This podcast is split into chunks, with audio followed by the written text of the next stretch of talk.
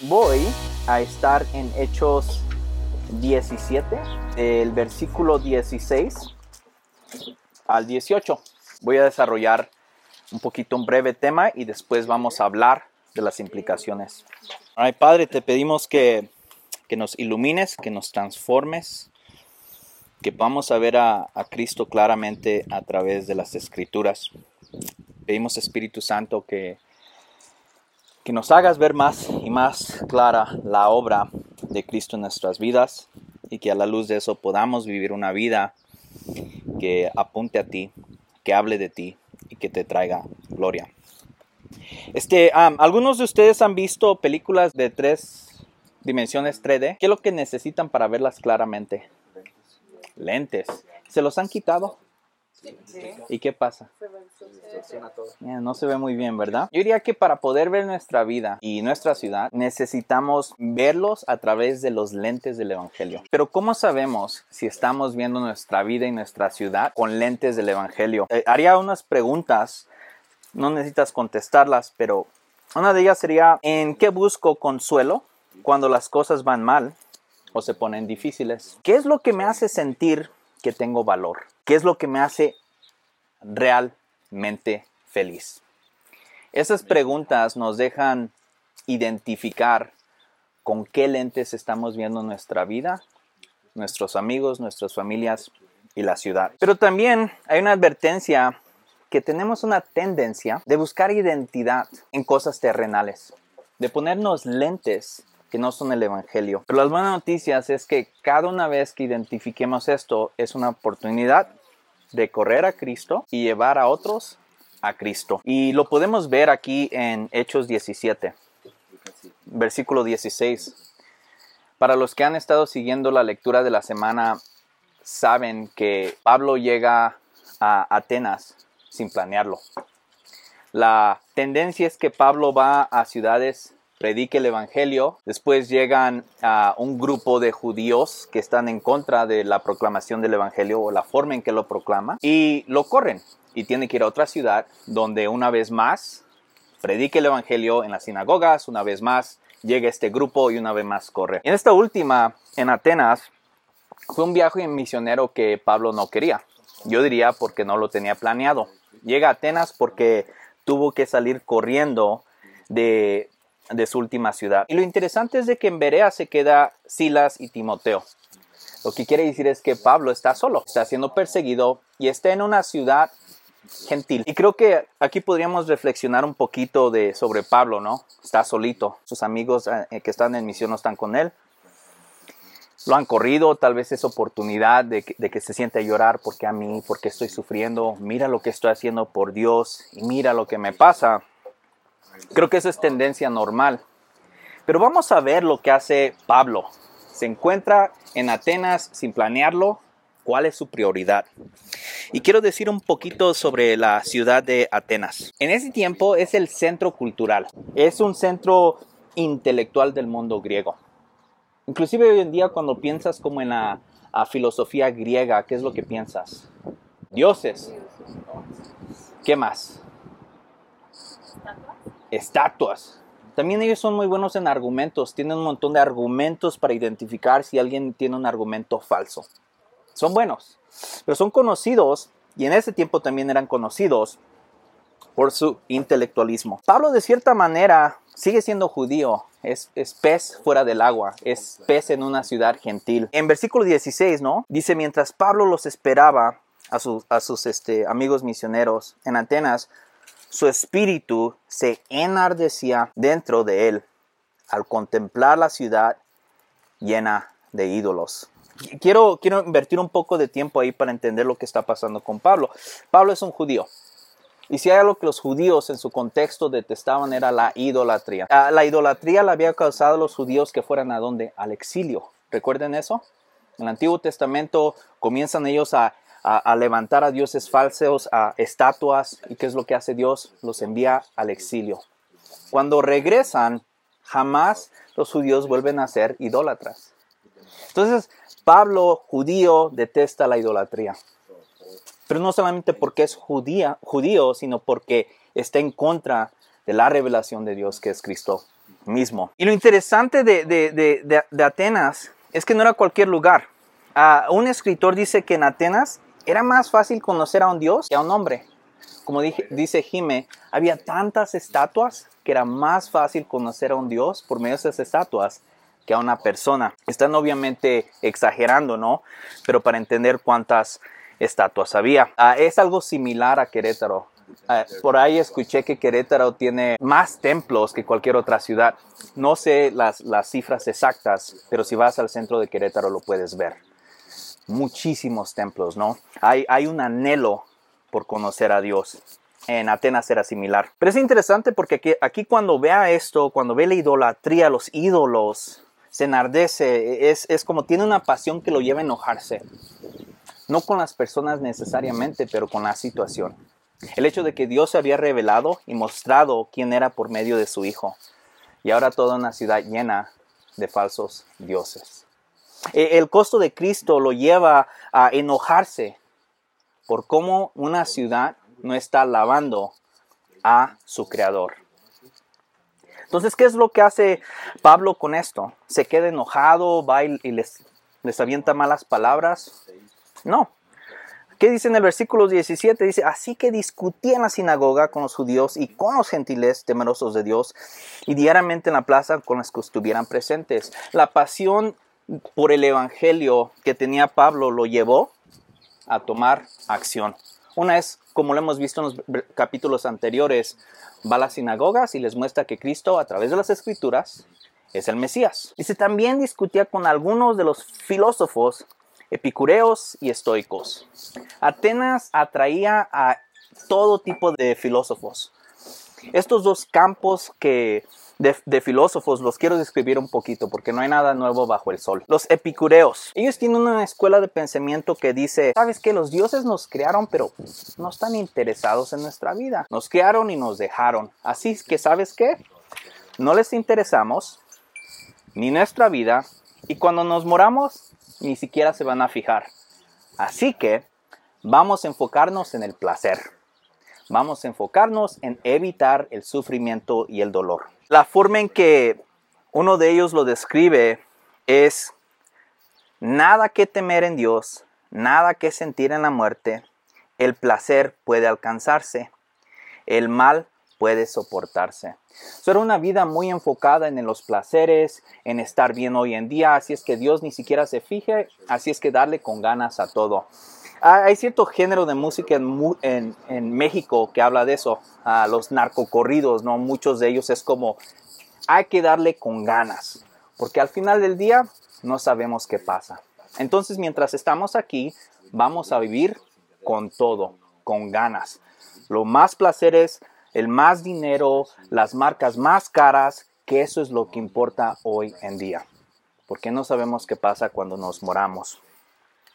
Por el otro lado están los estoicos. Los estoicos eran otro campo, ¿no? Eh, si los epicureos se enfocaban en el placer, los estoicos se enfocaban en el orgullo. ¿Por qué? Porque ellos les daban gran importancia en el conocimiento, en vivir en armonía con la naturaleza. Eran más más cultos, ¿no? Caminaban y podían ver a Dios en todas las cosas porque Dios estaba en todo. Tomaban, se enfocaban mucho en la autosuficiencia, en lo que yo puedo hacer, en el individualismo y en el racionalismo. Entre más conozco, más sé, mejor voy a estar. Eso causaba orgullo. Tenemos un campo donde no sabemos lo que vaya a pasar, así es que vamos a vivir con ganas. Y el otro campo, los estoicos, sabemos lo que va a pasar, entonces vamos a tener más conocimiento y eso los hizo orgullosos. Un estoico orgulloso, un epicureo era basado en el placer. So, tenemos estas dos cosas y no es nada nuevo, lo, vemos en nuestra cultura, ¿no? Ah, aquí tenemos una oficina allá en Juriquilla, gracias a Dios. lo que es más interesante es el número de universidades que tenemos aquí. Está la UAC, la UNAM, está la Universidad del Valle de México y dentro de eso un montón de colegios privados. De cierta manera, eh, el espíritu estoico está vivo todavía en nuestra ciudad. Por otro lado, tenemos el centro de Querétaro. Enfocado en la religiosidad. También tenemos muchos restaurantes, muchas cosas para divertirnos. De cierta manera, ecos de los epicureos. Vamos a tener el placer de comer comida buena. Uh, Juriquilla es interesante porque tenemos comida japonesa, coreana, del sur de México, del norte de México. Podemos deleitarnos en ciertas cosas. Entonces, nuestra ciudad, la zona metropolitana de Querétaro, es similar, yo diría, a Atenas. Hay muchísimos colegios, muchísima sabiduría y está atrayendo a muchas personas que tienen conocimiento, porque hay muchos trabajos generados aquí que requieren mucho conocimiento. no hay nada nuevo bajo el sol. Pero ¿cuál es el problema con eso? ¿Por, ¿Por, qué el apóstol Pablo debería de estar enojado? Y me gustaría expandir un poquito lo que es un ídolo. Un ídolo es cuando alabamos a la creación en vez del creador. En Romanos 1.25 vemos una definición muy clara. Es cuando tomamos algo bueno y lo convertimos en lo máximo. Cuando Dios creó las cosas en Génesis, dice, es que bueno. ¿Y qué es lo que pasa? Es que decimos, es lo bueno, pero ahora decimos, pero es lo máximo. La sabiduría buena que no la da Dios, pero ahora es lo máximo. Ah, el deleite de los placeres de, de la comida, de no sufrir, es bueno, pero ¿qué lo hacemos? Lo máximo. Alguno de los dioses que hubieran visto de las estatuas hubiera sido tal vez estatua a la diosa de, la, ¿cómo se dice?, de la belleza. Otro a, a Hermes, el dios que estaba asociado con el comercio, el dinero. Otro con el matrimonio, otra, otra diosa con la, diosa del matrimonio o la habilidad de, de, ser fértil. Entonces toman cosas buenas, que es el comercio, y lo hacen lo máximo. La belleza, bueno, lo máximo. ¿Cómo sabemos que estamos cayendo en la idolatría? Es cuando tomamos algo y decimos, si solo puedo tener esto, entonces mi vida va a estar bien. Regresando a Juriquilla, eh, en la zona centro, no, no me había dado cuánto, cuenta cuántos gimnasios hay. Decir, no es malo, hacer ejercicio no es malo, pero también es cuando, si solamente me veo como las personas en Instagram o TikTok, entonces yo sí si solamente puedo estar súper fuerte como los hombres en las fotos y tener los músculos, entonces voy a estar bien. Es cuando comenzamos a cambiar lo bueno por lo máximo. El problema con alabar la creación en vez del creador es que todas estas cosas nos van a fallar una y otra vez. Tenemos un accidente y la belleza que tanto tratamos de obtener se va y se va a ir. La sabiduría que tenemos no nos garantiza una vida mejor. El dinero y el comercio, los negocios que tengamos, se pueden ir de la noche a la mañana. México es un país conocido porque las personas toman cosas que no les pertenecen de muchas maneras. Tristemente hay delincuencia, sufrimos cosas que en otros países no sufren. De la noche a la mañana, todos estos dioses que alabamos caen y nos fallan. Entonces ese es el problema que Pablo está viendo. Porque como buen judío sabe que, como dice en el Salmo 19.1, que los cielos proclaman la gloria de Dios y el firmamento anuncia las obras de sus manos. Entonces Pablo cuando ve la alabanza de estos ídolos, le molesta, le duele, porque está viendo lo que está pasando. Todos estos señales como la sabiduría, la belleza, ah, los sabores, la gente los ha cambiado y los ha hecho dioses. Y cada una de estas cosas, un buen sabor, la sabiduría nos debería decirme, gracias a Dios. Gracias a Dios por ese árbol, porque mira lo que Dios ha hecho. Tomamos lo bueno y lo hacemos lo máximo, y ese es el problema.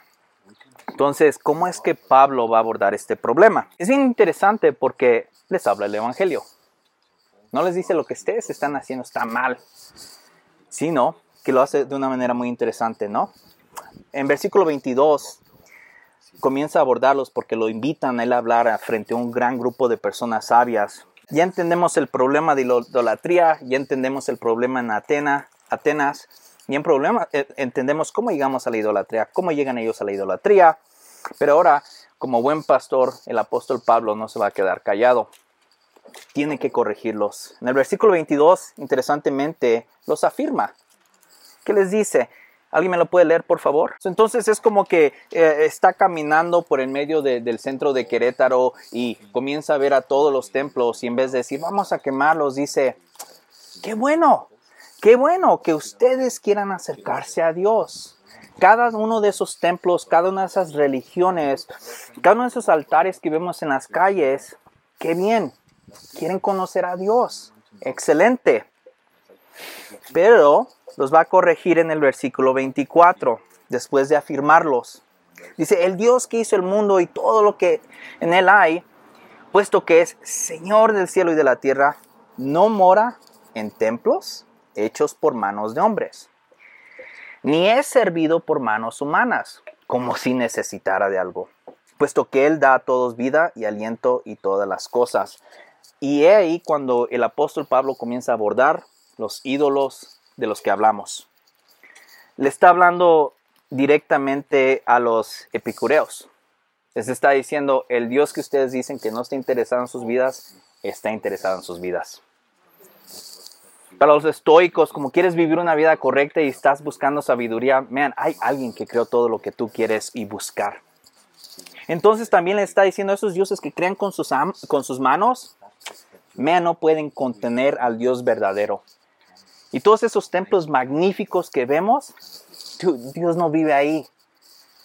No, lo, no pueden contener su presencia. Entonces comienza a hablar el Evangelio directamente al contexto, a los pensamientos de estas personas. Y es interesante porque aquí hay un concepto que deberíamos de aprendernos, ¿no? Les está hablando a, a griegos que nunca habían leído la Biblia, ni les interesaría leer la Biblia. Hay un teólogo holandés que lo dice de esta manera. La, escritura no fue creada para que la repitáramos como loros, sino para que como hijos libres de Dios pensemos sus pensamientos, los, pensamientos de Dios, de una manera semejante a Él.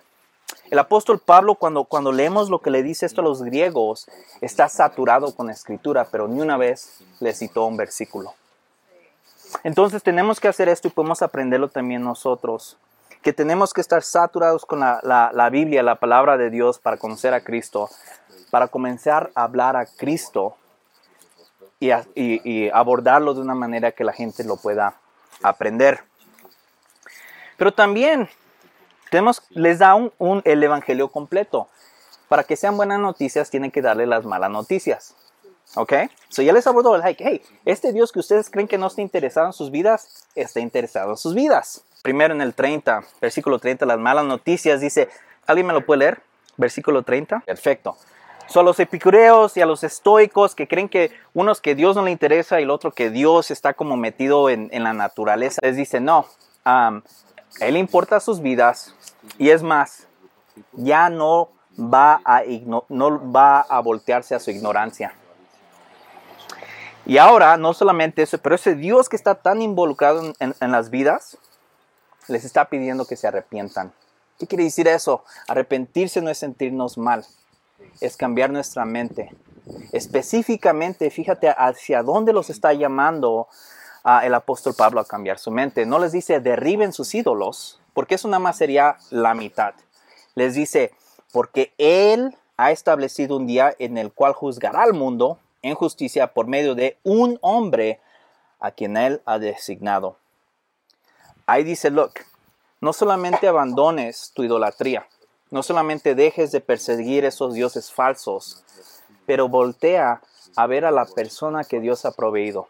Y esa persona tiene un nombre, Jesucristo. Y es bien interesante porque aquí dicen, ok, los epicureos y los estoicos deberían de haber quedado en shock. Ok, so nos van a juzgar, cuando nos moramos, ok, so, no puedo vivir mi vida como yo quiera, porque Dios le interesa. Y es más, se ha dado a, revelar, y la forma en que se reveló es por medio de un hombre a quien ha designado. Y como buenos griegos intelectuales, intelectuales deberían de haber dicho, pues, pero ¿cómo sabemos que ese hombre es diferente a los otros? ¿Qué lo hace diferente a los otros filósofos? Y les dice, habiendo presentado pruebas a todos los hombres cuando lo resucitó de entre los muertos. La muestra de que Jesús es muy diferente a todo otro hombre que haya vivido es que resucitó. La muerte que los epicureas querían ignorar tiene un valor y una importancia. El juicio que creían que los eh, epicureos eh, no iba a pasar, va a pasar.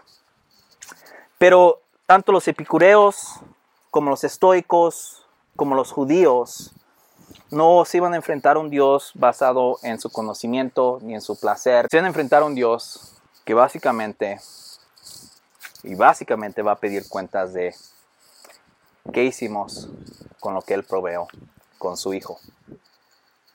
¿Qué hicimos con el hecho de que Él mostró que Jesús es quien Él clamaba que era cuando resucitó?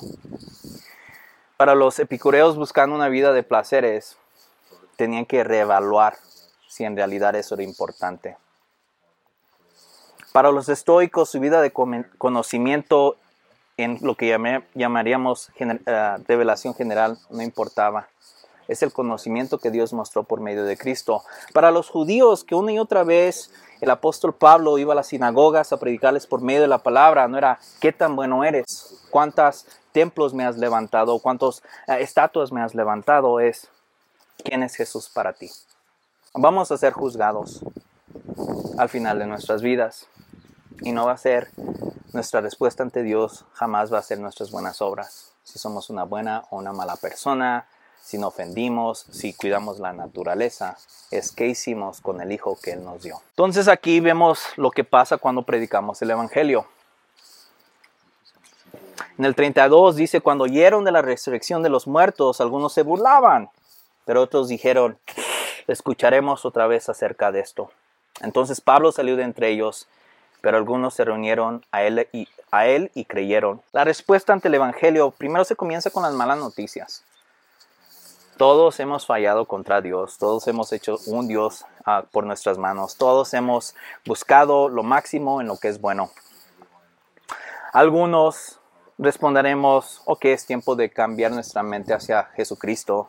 Otros, el mensaje es ridículo, no existe eso y seguirán sus vidas.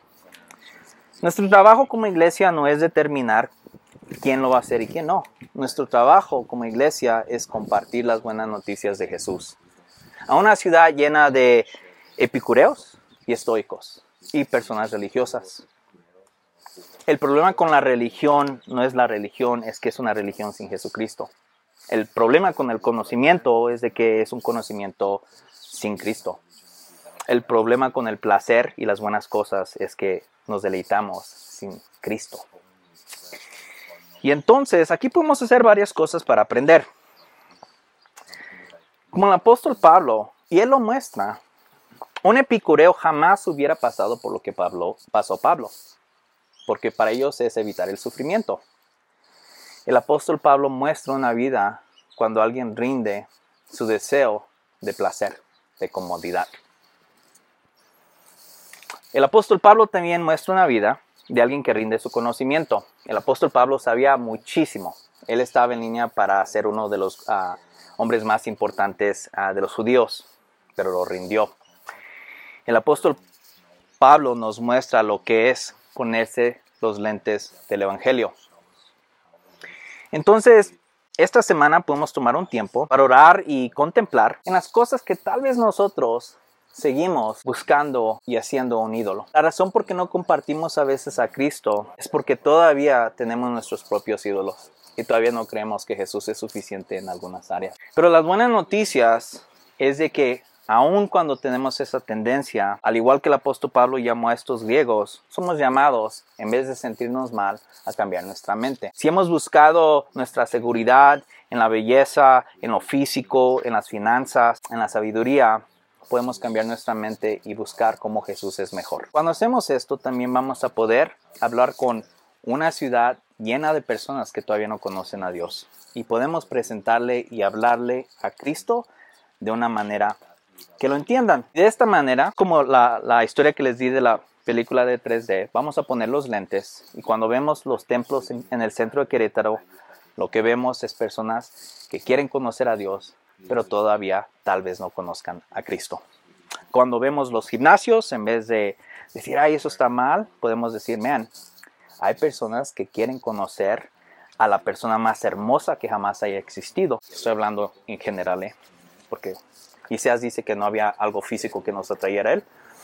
Y cada empresa que está en Querétaro y en Juriquilla, porque hay muchísimas, es una oportunidad de ver a personas que todavía están buscando su salvación y su identidad en algo temporario y presentarles al que creó toda la sabiduría. Y con eso me gustaría cerrar en oración y procesar un poquito en comunidad algunas preguntas.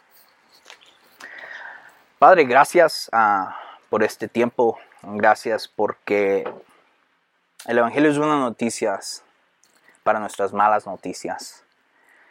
Gracias porque sabemos que dentro de nosotros los vacíos que tratamos de llenar con todas estas cosas buenas que las hemos hecho máximas. Perdónanos como iglesia en las áreas donde uh, hemos levantado cosas inclusive como comunidad y lo hemos hecho lo máximo. Gracias Cristo porque por medio de ti tenemos comunidad verdadera. Gracias porque por medio de ti tenemos trabajos, tenemos una vida física. Ayúdanos a mantener nuestros ojos en ti, Cristo, y cada vez que nos deleitemos en una comida o inclusive eh, estemos felices de, la seguridad y la falta de sufrimiento, que podamos acordarnos que todo esto es por medio de ti. Y aún así, si no lo tuviéramos, tú eres digno de nuestra vida, de nuestra alabanza y de ver a todas las cosas por medio de ti. Nombre de Jesús.